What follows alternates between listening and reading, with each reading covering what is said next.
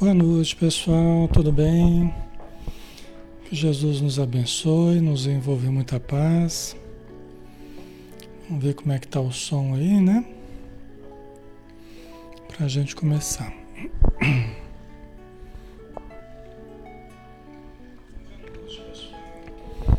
Ok.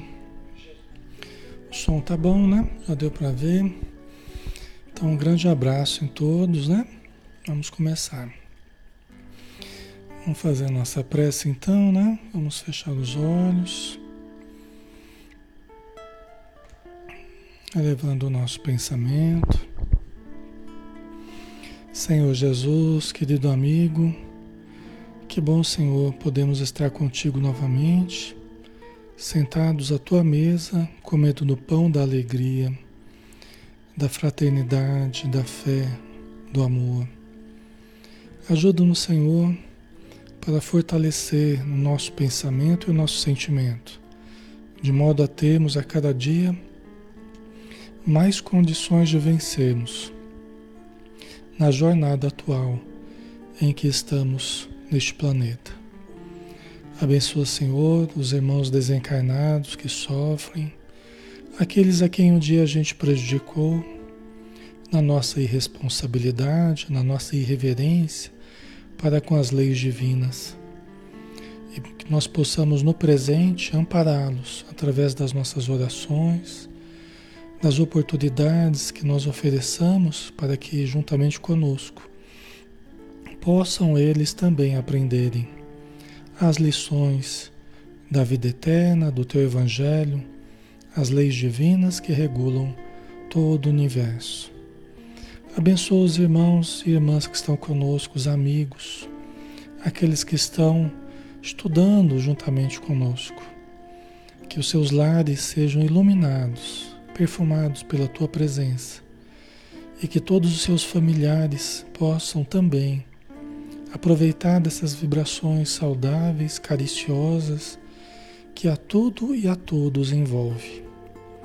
Que a tua paz, Senhor, envolva os nossos corações e que nós possamos permanecer contigo agora e sempre. Que assim seja.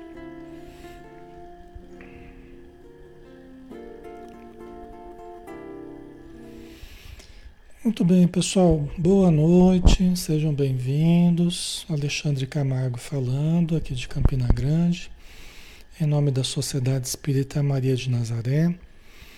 Nós estamos aqui na página Espiritismo Brasil Chico Xavier, que nos permite fazer estudos todos os dias, de segunda a sábado, às 20 horas. Tá? Então, seja bem-vindo, se é a primeira vez que você está aqui com a gente.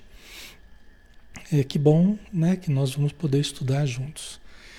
E quem estiver precisando de ajuda, né, quem estiver deprimido, angustiado, desorientado, né, fique tranquilo, nós vamos ajudar, todo o grupo aqui vai ajudar você. A espiritualidade já está te ajudando e vai te ajudar mais ainda. Então procure respirar, relaxar, vamos aproveitar do estudo e com o tempo, né, passar dos dias, você vai perceber certamente alguma melhora, né, que vai ajudar você a viver melhor, tá? Então vamos confiar e vamos seguir adiante. Né? Hoje nós temos o estudo do Livro dos Espíritos de Allan Kardec. São 1019 questões que Allan Kardec propôs e que os Espíritos responderam em 1857, em Paris, França. Né? É a pedra angular da doutrina espírita. Tá? É o livro mais importante porque é a obra inicial da doutrina espírita. Os outros livros todos são muito importantes.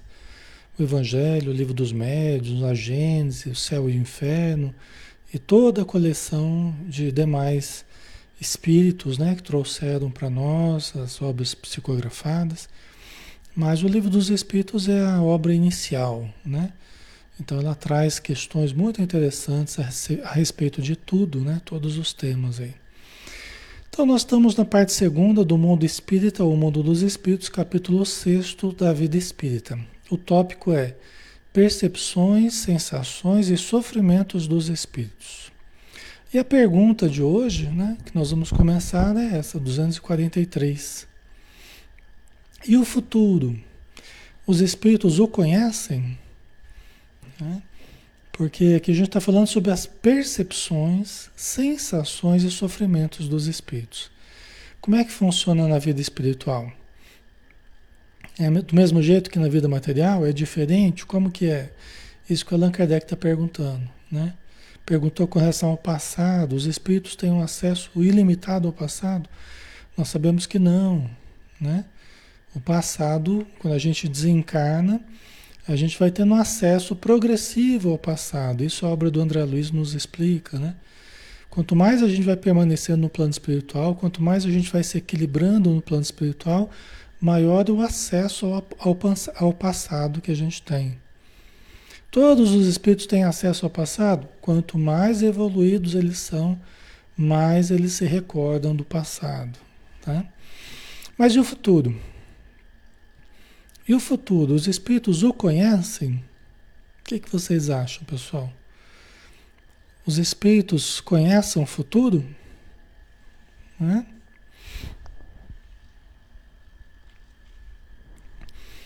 Conhece ou não conhece? Aí vocês vão lá consultar os espíritos para perguntar a respeito do futuro, né? Como é que vai ser meu futuro? Não é assim? Né? A André colocou, acho que não. A Silvana também acho que não. Todo mundo quer saber do futuro, né? Eu não quero saber, não. Deus me livre de saber do futuro. Nem do passado, nem do futuro. Por enquanto, não. A gente saber do futuro pode dar um pepino danado, né? Pode aumentar a nossa ansiedade, pode fazer a gente se desesperar, né? Não é uma boa, não. não é? E o futuro, os espíritos o conhecem? Vamos ver a resposta aqui, né? Ainda isto depende da elevação que tenham, que tenham conquistado, ponto. Ainda isto depende da elevação que tenham conquistado. Muitas vezes apenas o entrevém porém nem sempre lhes é permitido revelá-lo. É uma questão complexa, né?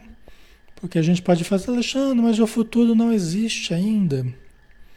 Porque nós não vivemos ainda o futuro. Né? Correto, né? De certo modo é correto. Né? O futuro para nós ainda vai depender de muitas escolhas que a gente fizer no presente. Não é? Deus sabe, para todas as nossas escolhas, Deus já tem as já tem as probabilidades, os caminhos que a gente pode tomar. Deus é o conhecimento total, né? Agora nós, né, e os espíritos amigos, depende muito da nossa elevação, a gente captar por intuição alguns relances com relação ao, ao futuro, a gente prever algumas coisas com relação ao futuro até a premonição, né? capacidade pré, prévia de você ter um conhecimento, premonição, né? precognição, é o conhecimento prévio de alguma coisa que, que vai ocorrer, que você de antemão já está percebendo. Né? Então, ainda assim, depende da elevação que tenham conquistado. Quanto mais o espírito tem potencial superior desenvolvido, mas ele pode ter relances, ele pode ter visões com relação a situações futuras, tá? É, imagina o seguinte, imagina que você está andando quarteirão a quarteirão. Você está na sua cidade andando ali, quarteirão a quarteirão, quadra por quadra, né? Você não sabe o que tem na quadra seguinte. Você vai virar ou não, né? Mas pode virar alguém, né? Na esquina ali, você pode encontrar com alguém. A pessoa já está vindo. E você também. Você não está vendo a pessoa. Ela também não está te vendo. De repente é um ladrão. Você vai encontrar com ele na esquina lá, né? Então, normalmente, a nossa visão aqui na Terra é mais ou menos assim: a gente vai quadra por quadra. É analítico o negócio, né? Nós vamos quadra por quadra, uma de cada vez. Não é? E aí a gente vai se surpreendendo com o que a gente encontra na esquina. Né? Aí eu proponho para vocês o seguinte: e se a gente subir uma escada bem alta, ou se a gente subir num prédio bem alto, e a gente olhar para baixo e a gente vê um monte de quadras ali embaixo. E a gente olhando dá até para ver uma pessoa que vai encontrar com o ladrão ali na esquina. E você está vendo, uma está vindo e outra também está vindo. Entendeu? Essa pessoa pode prever o futuro, o seu futuro, que você não prevê ainda. Você não prevê ainda. Você não percebeu ainda. Mas para essa pessoa que está em cima, ela já está vendo que você vai ser assaltado, que você está se aproximando de um ladrão. Certo? Vocês entendem? Então, é uma imagem que eu estou usando, né? é uma imagem aproximada, assim, bem rústica, bem. Né? É, pode usar um drone também, né, Troll? Exatamente. Pode usar um drone hoje em dia, né? Então, o nosso drone aí é a nossa capacidade intuitiva. O nosso drone aí que vai subir, vai ver a, a visão panorâmica, essa visão panorâmica é a visão intuitiva. São os flashes intuitivos. Que num insight intuitivo, né, numa percepção, você percebe um volume de informações muito grande.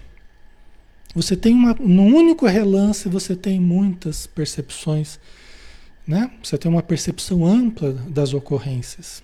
É diferente do processo racional, analítico, que vai linha por linha que vai quadra após quadra, entendeu?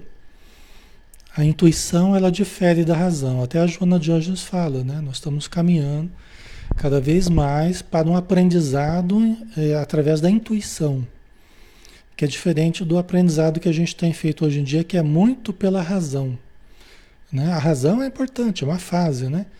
Mas é uma fase também que devagarzinho vai sendo substituída pela intuição.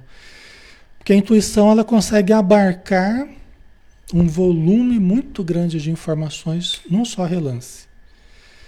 Aquele sentido novo que os espíritos falam, que a gente vai conseguir ver a Deus, sentir a Deus, né? Mas mais precisais de um sentido novo. Qual é esse sentido novo? É a intuição. Entendeu? Esse é o sentido novo que nós vamos desenvolver cada vez mais. E temos que aprender a valorizar as intuições que temos. Entendeu? Certo, pessoal? Ok? E aí que o, os espíritos falam, né? Ó, muitas vezes apenas o entrevém através de relances intuitivos. Muitas vezes os espíritos apenas o entrevêm, tem lances intuitivos. Porém, nem sempre lhes é permitido revelá-lo. Nem sempre lhes é permitido revelá-lo. Que os espíritos superiores, eles podem ter permissão para falar alguma coisa. Por exemplo, os profetas, eles falaram a respeito de Jesus, eles falaram a respeito né, do, do, do desse, desse período de transição, né? Então, algumas pessoas muito perceptivas, algumas antenas muito poderosas, elas perceberam certos acontecimentos, elas se anteciparam, profetizaram. Né? Então, isso pode ser permitido por Deus né? para a humanidade, para que a humanidade tenha alguns referenciais. Lembra que a gente falava sobre isso? é, os espíritos não nos deixam absolutamente às cegas assim. Eles vão dando grandes eles vão dando grandes orientações assim, né? Eles vão dando grandes orientações. Você começa a perguntar minudências da sua vida, o espírito fala, Alexandre, olha, analise, veja o que é melhor para você, tá? Né? Mas eles não deixam a humanidade sem grandes orientações. Jesus veio e deu grandes orientações para nós, deu uma visão de futuro para nós. Né? Cabe a nós aproveitarmos. Né? Assim fazem os espíritos. Às vezes, eles podem dar grandes orientações para uma casa espírita, né? ou para um trabalhador que se diferencie, podem, podem favorecer. Chico Xavier ele tinha certos, certas informações que ele não podia ficar falando para todo mundo. Ele tinha que filtrar. Os espíritos contavam para ele porque sabiam que ele sabia guardar segredo. Então ele tinha uma relação é, de, de muita proximidade com a espiritualidade. Eles confiavam nele, ele confiava na espiritualidade. Nem tudo ele podia falar. Algumas coisas ele falava, né? Para aqueles que estavam próximos a ele, tá? Certo, pessoal? Ok? Então, isso, a questão de falarem ou não, vai depender muito da, da confiança que os espíritos tenham em nós da estrutura que a gente tenha para lidar com certas informações. Porque a maioria das pessoas não consegue lidar bem com a verdade. Então eles têm que dosar muito aquilo que eles vão falar para nós, porque a gente se desespera, a gente fica ansioso, meu Deus, o que vai acontecer? A gente já, né? Certo, pessoal? Então, isso depende muito do que a espiritualidade acha por bem revelar a nós, tá? Mas nem tudo é possível revelar. Certo? Aí tem a continuidade. Quando o vem, quando eles enxergam é, o futuro, parece-lhes presente. Por quê? Porque é aquela imagem, aquele flash intuitivo. É aquela visão de amplo alcance que os espíritos superiores têm. Né? Ah, o desenvolvimento do planeta, o desenvolvimento da humanidade tem algumas linhas mestras traçadas. Né? Então, se perguntar para Jesus como é que vai ser o nosso futuro, Jesus sabe, porque ele, ele traçou essas, essas linhas evolutivas para nós aqui no planeta. Né? Os espíritos super evoluídos, eles sabem como é que vai ser o nosso futuro. Né? Para eles aquilo já é presente, assim como um, um um arquiteto um engenheiro que está estruturando o prédio. Ele está estruturando, está desenhando o prédio, está colocando detalhes. Ele já está vendo o futuro. Ele já está vendo o futuro. Se alguém perguntar como é que vai ser o prédio, o prédio vai ser assim, ó. Vai ter essas medidas, vai ter esses cômodos, vai ter tal, entendeu? Ele já está vendo o futuro no presente, no, naquele planejamento, naquela, naqueles cálculos, naquele desenho. Entendeu? Não deixa de ser uma, né? uma previsão do futuro, né? Ok. À medida que se aproxima de Deus, tanto mais claramente o espírito descortina o futuro. Olha que interessante. À medida que se aproxima de Deus, porque Deus é o conhecimento absoluto, né? Deus é o absoluto. Nós somos o relativo. Então, à medida que a gente vai entrando em contato com o eu divino, o Deus que está em nós, o Deus imanente e o Deus transcendente, que são o mesmo, o mesmo Deus, né? É porque a gente é que está mergulhado em Deus. Então ele nos perpassa o tempo todo. Então, à medida que a gente se conscientiza dessa presença divina dentro de nós, nós vamos nos aproximando, nos aproximando de Deus intimamente, né? Tanto mais claramente o espírito descortina o futuro. Por quê? Porque nós vamos sintonizando com a consciência cósmica. Nós vamos sintonizando com Deus cada vez mais de uma forma consciente. Todos nós, toda criatura, toda criação está mergulhada em Deus, na infinitude de Deus, né? Mas nós vamos fazendo isso de forma consciente. Cada vez mais nós estaremos mergulhados em Deus, mais conscientes da nossa sintonia com o Pai poder dizer, como Jesus disse: Eu estou no Pai, o Pai está em mim. Eu estou mergulhado em Deus. Deus está no meu interior, meu self, meu eu divino. Entendeu? É a mesma coisa, né? Certo?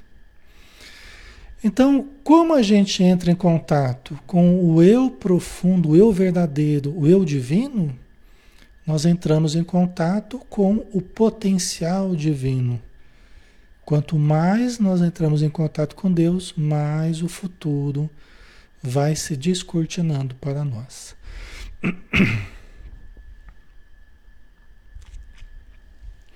Isso que é uma coisa interessante né, na lei divina, que é assim. Evolução e percepção e conhecimento, vamos dizer assim, da verdade, eles vão andando juntos. Tá? Vão andando juntos. Quanto mais eu evoluo, mais amplas visões eu passo a ter da vida, das pessoas, de mim mesmo, de tudo. Então, é proporcional, diretamente proporcional, né? O quanto eu evoluo e o quanto as minhas visões sobre a vida se ampliam. Certo? Então, eu vou evoluindo e a minha capacidade de compreender a vida vai evoluindo, vai se ampliando cada vez mais. E a gente passa a entender os seres humanos, a gente passa a entender a criação, passamos a entender as leis divinas de forma progressivamente mais ampla, cada vez mais ampla. Certo? É lógico, né? É bastante lógico, é bastante coerente isso, né? É bastante coerente. Aí tem a continuidade ainda para terminar essa resposta aqui. Depois da morte, a alma vê e apreende num golpe de vista suas passadas migrações, mas não pode ver o que Deus lhe reserva. Para que tal aconteça, preciso é que, ao cabo de múltiplas existências, se haja integrado nele, olha só, integrado em Deus. Né? Para que a gente possa ver o que Deus nos reserva, nós precisamos, ao longo de múltiplas existências, estarmos integrados em Deus. Aqui ficou bem claro, né? Nós temos que estar integrados em Deus. Né? Todos nós somos filhos de Deus, né? Mas Jesus falou assim: bem-aventurados os puros de coração, porque verão a Deus. Bem-aventurados é, os pacificadores, porque serão chamados filhos de Deus. Todos nós somos filhos de Deus, né? Mas aqueles que são pacificadores, por entenderem melhor a proposta amorosa do Pai, eles serão chamados filhos de Deus. Né? Quer dizer, quando a, a criatura assume a condição né, conscientemente de filho de Deus. Filhos todos somos, né? Mas a gente demora a assumir a nossa condição real, né, de filhos de Deus. Tá ficando claro, pessoal?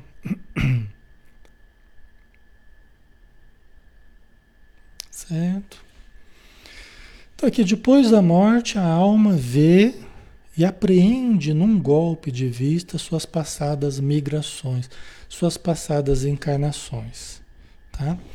É lógico que aqui está de uma forma resumida, é lógico que existe, existem vários casos, né? Tem pessoas que morrem e que se encontram alienadas no plano espiritual. A maioria morre e nem percebe que morreu, entendeu? É, muitas morrem nem acreditam em plano espiritual, não acreditam que tem vida após a morte, nem sabem o que aconteceu com elas, elas acham que estão encarnadas ainda. Então é lógico que depende, aqui eles estão falando de maneira generalista é, dos potenciais do espírito, né? Então quando a gente morre, é mais fácil a gente ter acesso ao passado? Sim. É mais fácil se ter acesso ao passado no plano espiritual do que no plano material. Os espíritos que conseguem ter, por exemplo, acesso a 10 encarnações, a 20 encarnações, a 5 encarnações é, que já tiveram na Terra, esses geralmente estão no plano espiritual. Né? Então é lá na vida espiritual, por não ter mais o corpo físico, né? que é como que uma barreira, um bloqueio para as recordações, fica mais fácil terem visões, terem consciência, recordações né? do passado. Tá? Mas o que a gente tem visto na obra, na obra espírita, né? Que quanto mais tempo permanece no plano espiritual, e quanto mais estrutura emocional criam para lidar com a verdade, mais ampla visão da verdade eles vão tendo. Então o interessante é o seguinte, vamos lá, vamos juntar agora as duas visões, né? Passado e futuro. Quanto mais a gente evolui, mais a nossa consciência se amplia. E mais aumenta a chance da gente ter percepções com relação ao passado e percepções com relação ao futuro. Na verdade é assim. Tá? Quanto mai, maior estrutura emocional eu tenho, né? maior acesso eu posso ter aos conteúdos de outras encarnações. Por que, Alexandre, esse negócio de estrutura emocional? Por que tem que ter estrutura emocional para lidar com as recordações do passado?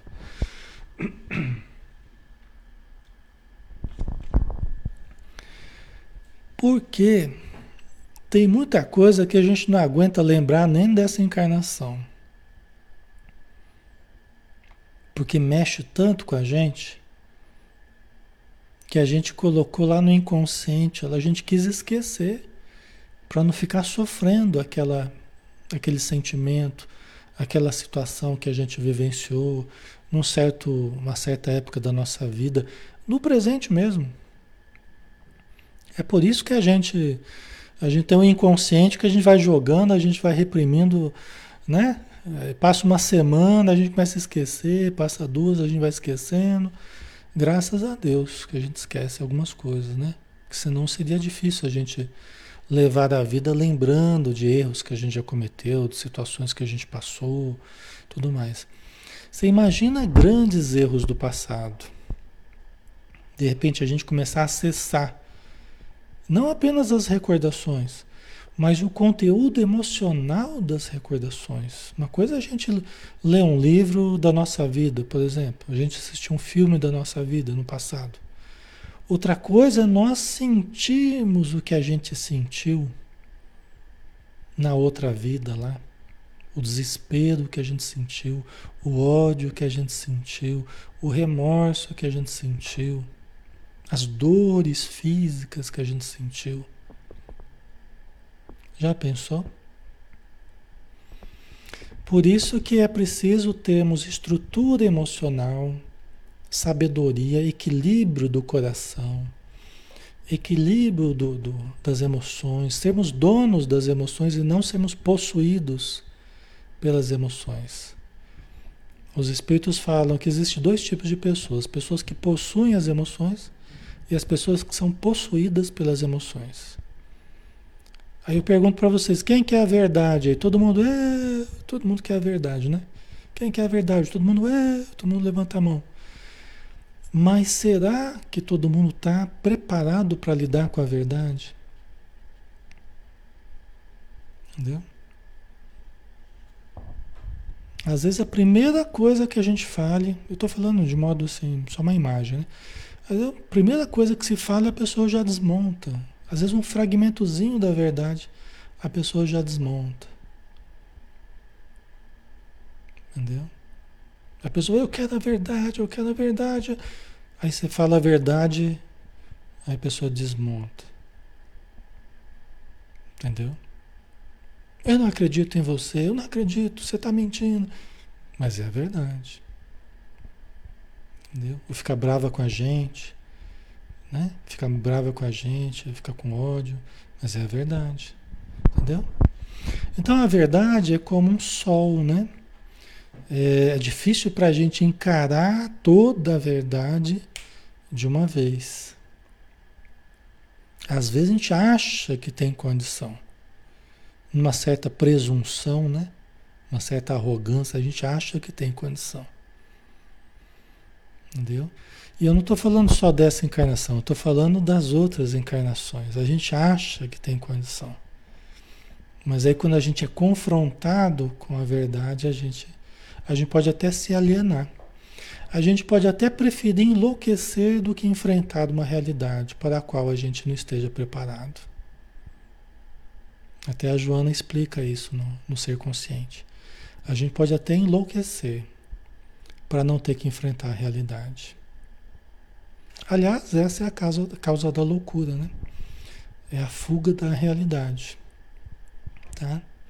A gente acha que a loucura é, é, ah, eu peguei uma loucura, né? Eu peguei, fui acometido de loucura. Não.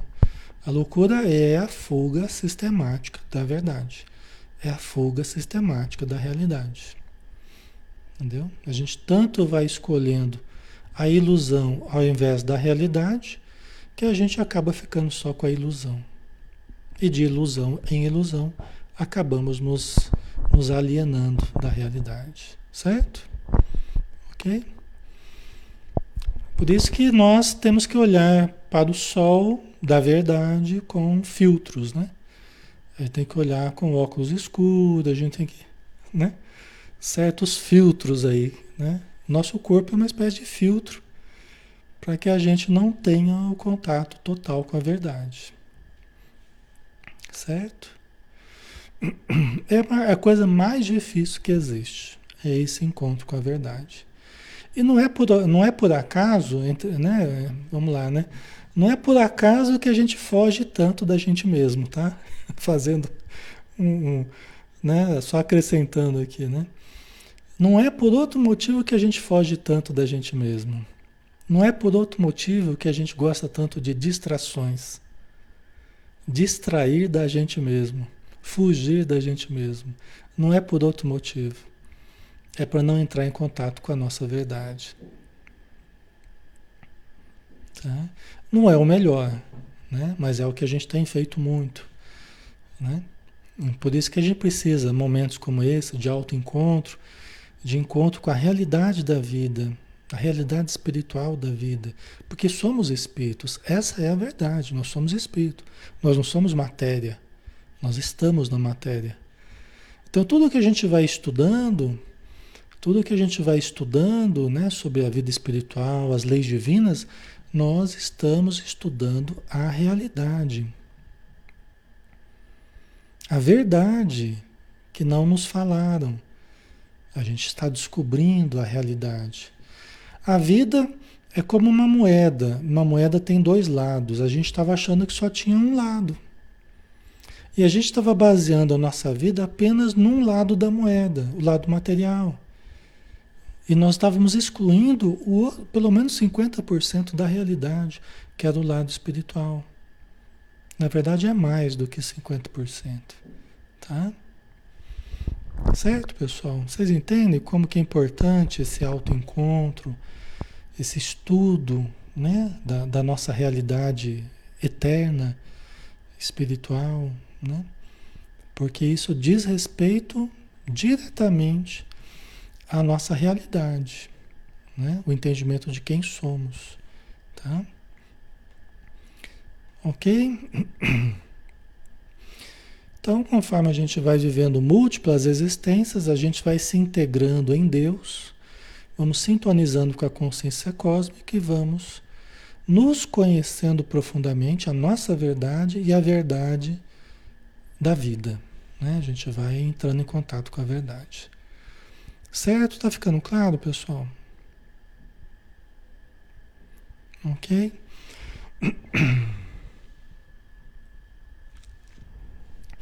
Parece que deu uma paradinha aqui nos comentários. Deixa eu ver se eu consigo retomar aqui. Agora voltou. Tá? Então vamos lá, vamos continuar. É legal isso, né? Dá uma outra visão pra gente, né? Eu acho super legal esse, esse assunto, né? Essa questão do, do acesso à verdade, né? Deus é a verdade. Aí que está a questão. Deus é a verdade, né? Por isso que só há só há saúde real, só há verdade de fato legítima a criatura a caminho de Deus. Entendeu? Só há saúde mental, emocional, espiritual, né? Só há encontro legítimo com a verdade quando a criatura está na, indo na direção do encontro com o Pai. Quando nós estamos nos distanciando do Pai, quando nós estamos nos distanciando da fé, né?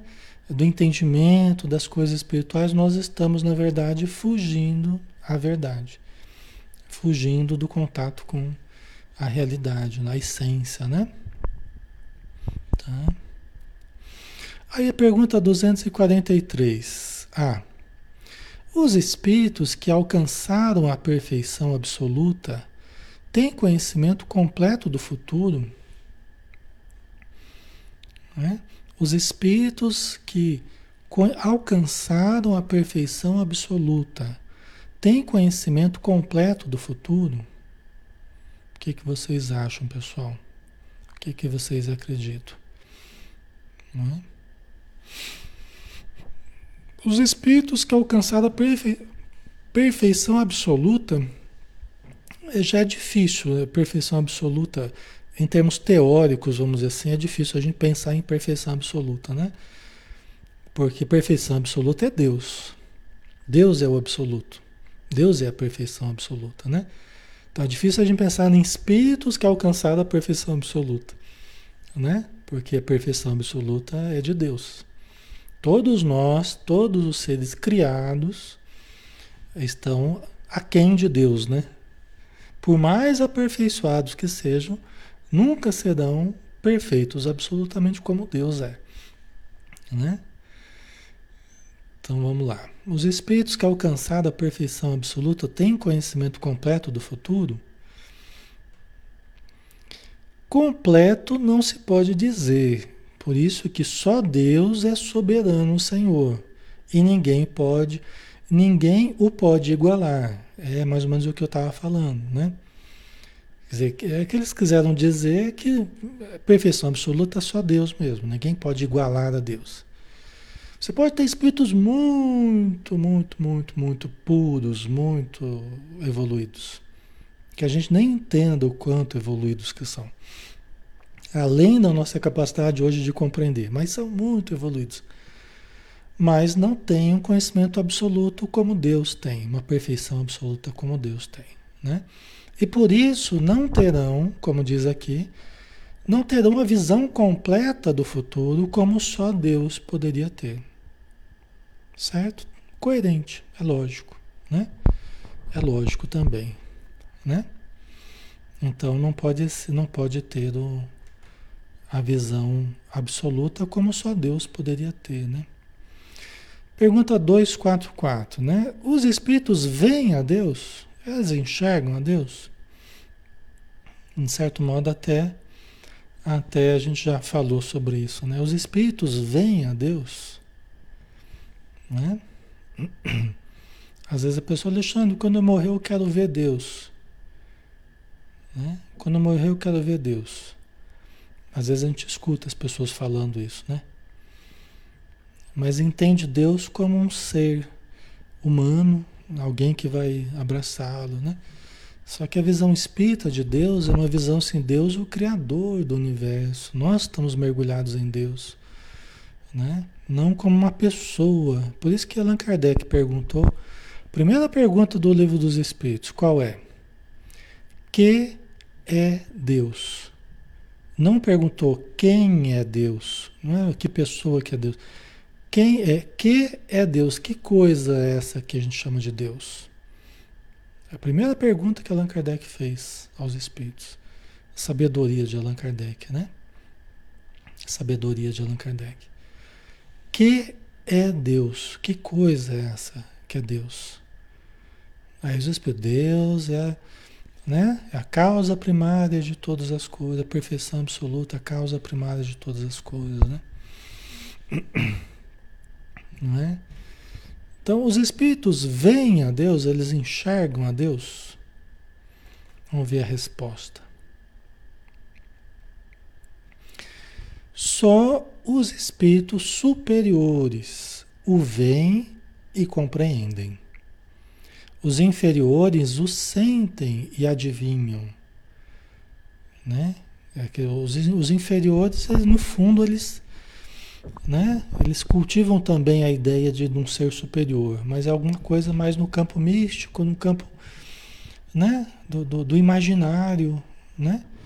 E os espíritos superiores não, eles o veem. E ainda assim não quer dizer que vê uma pessoa. Você pode ver e ver a imensidão da criação, né? É, é, num lance intuitivo, uma visão né? muito maior do que uma visão antropomórfica. Uma visão antropomórfica é aquela que a gente, a gente quer materializar Deus numa pessoa. É essa visão antropomórfica. A visão do Espiritismo é a visão que sai desse antropomorfismo. Entendeu? Então você enxerga, você entende, ó, você vê e compreende Deus, mas certamente não como uma pessoa, não uma visão antropomórfica, mas como uma criação, uma perfeição, um amor muito além do que a gente é capaz de compreender. Todas as palavras que a gente usasse, todos os, os recursos que a gente usasse, pobres seriam ainda para descrever o que é Deus. Porque toda a linguagem que a gente tem, a nossa capacidade de conceber, tudo isso está limitado ainda a uma esfera pouco desenvolvida nossa ainda, né? A nossa mente ainda é pouco desenvolvida. E Deus é o absoluto. Como é que pode uma mente pouco desenvolvida linguisticamente, conceitualmente, como é que pode enxergar o todo, entender o todo, se nós somos ainda tão limitados? Entendeu? Eu posso usar as, as palavras que eu quiser, mais bonitas aqui para representar Deus, mas ainda elas seriam pobres para descrever o que é Deus.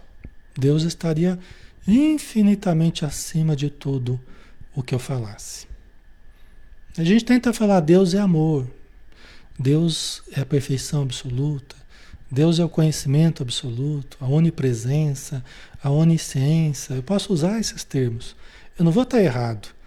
Só que eu tenho que saber que Deus é muito mais do que eu estou dizendo, certo? Deus é sempre muito mais. A gente fala, Deus é mais. tá certo, Deus é mais.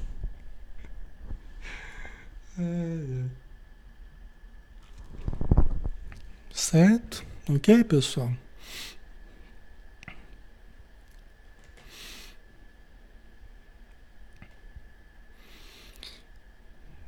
Temos um tempinho ainda, né? Quando um espírito inferior diz que Deus lhe proíbe ou permite uma coisa, como sabe que isso lhe vem dele? Boa pergunta essa, né? Quando um espírito, um espírito inferior, aí no caso um espírito inferior, diz que Deus lhe proíbe ou permite uma coisa, como sabe que isso lhe vem dele? Que essa permissão, né? Ou essa proibição vem de Deus? Como é que ele sabe? Numa comunicação mediúnica ele pode falar, não, eu não, não Deus não me permite acessar tal lugar, ou tal pessoa, influenciar tal pessoa, Deus não me permite. Vamos supor, o espírito pode falar isso numa comunicação, numa reunião mediúnica, por exemplo. Como ele sabe que isso vem dele, Deus? Que se ele não está propriamente vendo Deus, ou não está entendendo exatamente Deus, como é que ele sabe que vem de Deus, né? Ok? Vamos ver a resposta aqui. Ele não vê a Deus, mas sente a sua soberania. E quando não deva ser feita alguma coisa ou dita uma palavra, percebe como por intuição a proibição de fazê-la ou dizê-la. Isso quando não, tá, quando não estão os próprios espíritos superiores ali tutelando o espírito inferior que está se comunicando, que é muito comum isso, dizendo, ó, não fale nada, não fale nada, às vezes do passado da pessoa, de alguém da reunião. Não fale nada. Às vezes os espíritos dão uma bronca no, no, no espírito inferior, proíbem ele de soltar informações que ele não tem a permissão de soltar. Isso a gente percebe bastante. Os espíritos superiores eles têm um certo controle sobre o comportamento dos espíritos inferiores, porque eles têm uma ascendência moral sobre os espíritos inferiores. Então eles podem controlar o processo das comunicações, impedindo que o espírito inferior dê certas informações que são inconvenientes para o grupo, inconvenientes para as pessoas. Isso eu estou falando quando, quando é um grupo sério, né? Bem assessorado pelos bons espíritos, controlado né, pela equipe espiritual. Grupos que não sejam muito sérios, médiums que não sejam sérios também, é, aí a coisa acaba sendo bem tumultuada, bem complicada nesse sentido. Entendeu? Por quê? Porque os espíritos inferiores não ligam muito para certas questões éticas.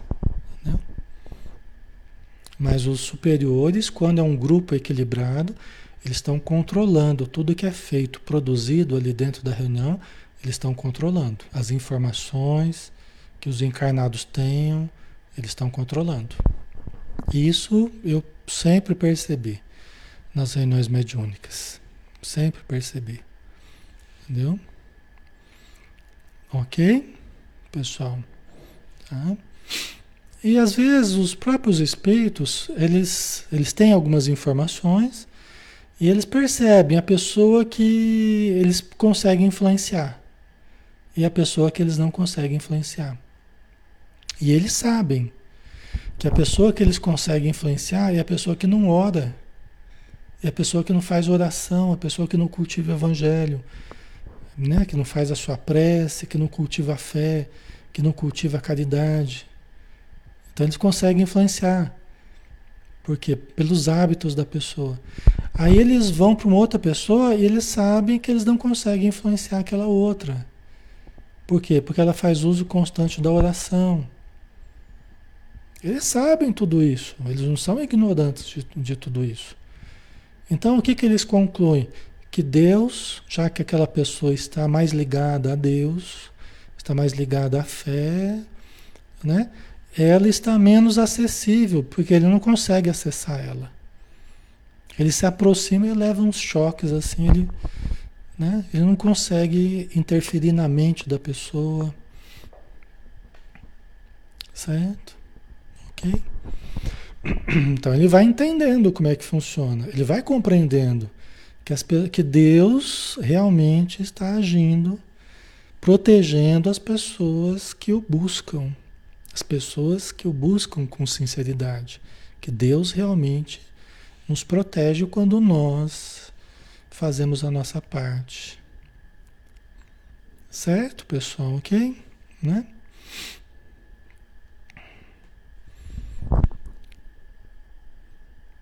O Ailton colocou, não podemos tomar uma birita no bar. É, você, você já, né, você tomou o álcool, dependendo da quantidade, você já prejudica muito a área nobre do cérebro, né? É o pré-frontal. Então você já cai para áreas mais primitivas. Sintonia já baixa. O álcool já favorece um certo, uma certa emancipação da alma. Isso facilita a interferência dos espíritos infelizes. Né? Então, tá? Complica, né? Você perde a lucidez no que você está falando, fazendo, né? Tá? Aí tem, para terminar, só para terminar aqui, pessoal, aí tem o finalzinho da resposta. Não tendes vós mesmos pressentimentos que se vos afiguram avisos secretos para fazerdes ou não isto ou aquilo? A gente não tem a nossa consciência nos dizendo um certo pressentimento que devemos ou não devemos fazer certa coisa? Né? Nós não temos também? Está fazendo um paralelo com os espíritos. Os espíritos também têm isso. Né? Que se vos afiguram avisos secretos para fazerdes ou não isto ou aquilo, né? O mesmo nos acontece com os espíritos, né? Se bem que em grau mais alto, pois compreendes que, sendo mais sutil que as vossas, que as vossas, a essência dos espíritos, podem estes receber melhor as advertências divinas. Tá? Então, o que ele quer dizer? Que porque os espíritos estão fora do corpo, estão sem esse bloqueio corporal, a princípio, né? eles estariam mais expostos, né? É uma percepção mais ampliada para receber as advertências divinas. Entendamos as advertências dos bons espíritos que vêm em nome de Deus nos advertir, seja aqui na matéria, seja no plano espiritual, né? Que são os cumpridores da vontade divina, os espíritos superiores, dentro de uma escala evolutiva, né? Uma escala de aprimoramento. Você tem entre nós e Deus, num sentido elevado, você tem aqueles que cumprem perante nós a vontade divina. Por quê? Porque conforme a gente evolui, mais a gente compreende qual é a vontade divina para com os seres humanos, para com a vida, para com as suas leis, né? Certo, pessoal? Quanto mais a gente evolui, maior clareza, maior discernimento nós temos perante as leis divinas. Então a gente vai entendendo o que Deus quer ou não de nós. Isso equivale a dizer, vamos entendendo o que a espiritualidade superior quer ou não de nós. Nós vamos compreendendo cada vez melhor isso. Tá? Certo? Ok.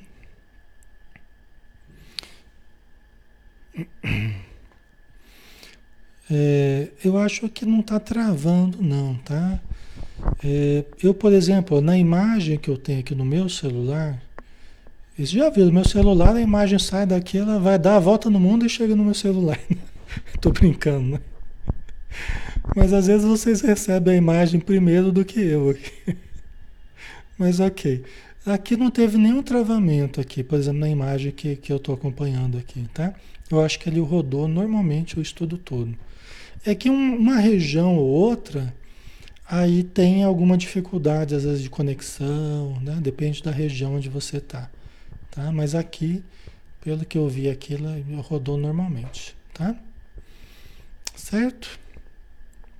Ok, pessoal. Acho que vamos dar uma paradinha por hoje. O assunto continua, né? É bem interessante, mas é, para não ficar cansativo, o nosso horário já está também já está chegando, né?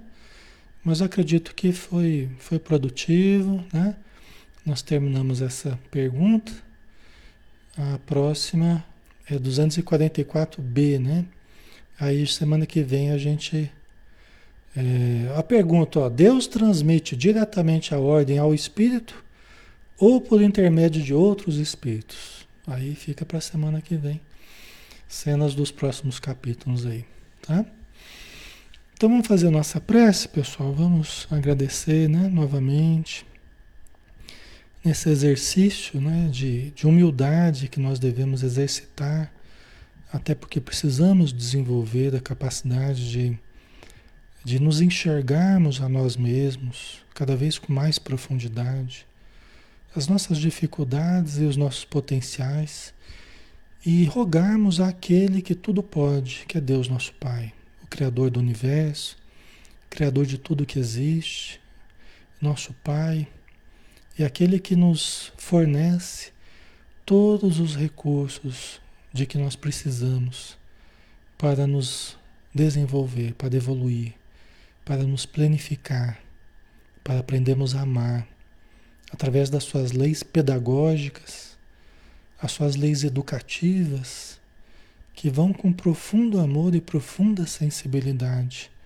através das suas leis perfeitas, através dos espíritos amigos, moldando cada um de nós, trabalhando no nosso íntimo, na nossa consciência, nos conceitos da nossa mente, no nosso coração, nos nossos sentimentos e emoções, para que nós aprendamos a conviver, aprendemos, aprendamos a perdoar, aprendamos a ser misericordiosos, aprendamos a persistir na nossa jornada de aprimoramento, aprendamos a ter boa vontade, a cultivarmos os valores profundos do espírito imortal.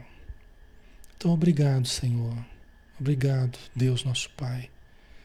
Que possamos honrar as oportunidades que temos recebido e que possamos, ao longo do tempo, bendizer o Teu nome com plena consciência, com plena visão, um pleno sentimento daquilo que estamos vivendo e buscando, mergulhados em Ti.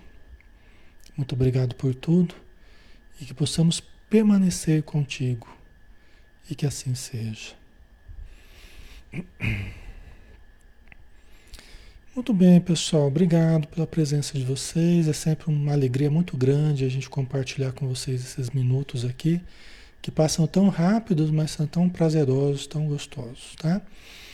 E vamos estar juntos amanhã com o livro Nosso Lar, às 20 horas e todos estão convidados, tá? Um grande abraço em cada um de vocês e fiquem com Deus. Até mais.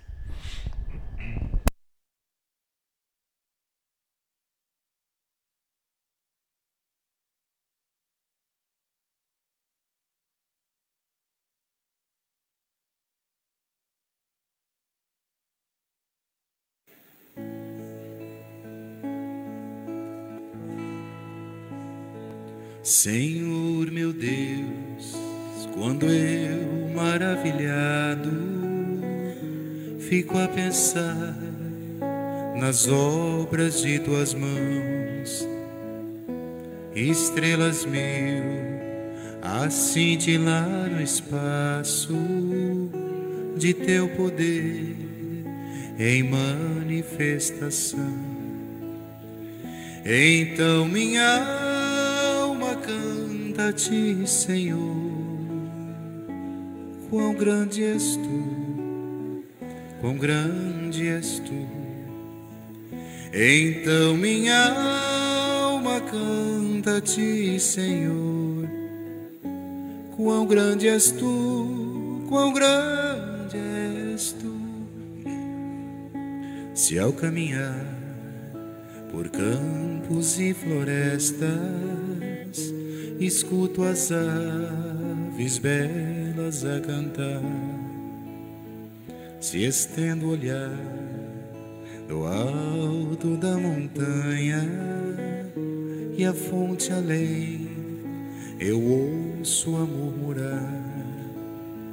Então minha alma canta a ti, Senhor. Quão grande és tu, quão grande tu. Então minha alma canta a ti, Senhor. Quão grande és tu, quão grande és tu.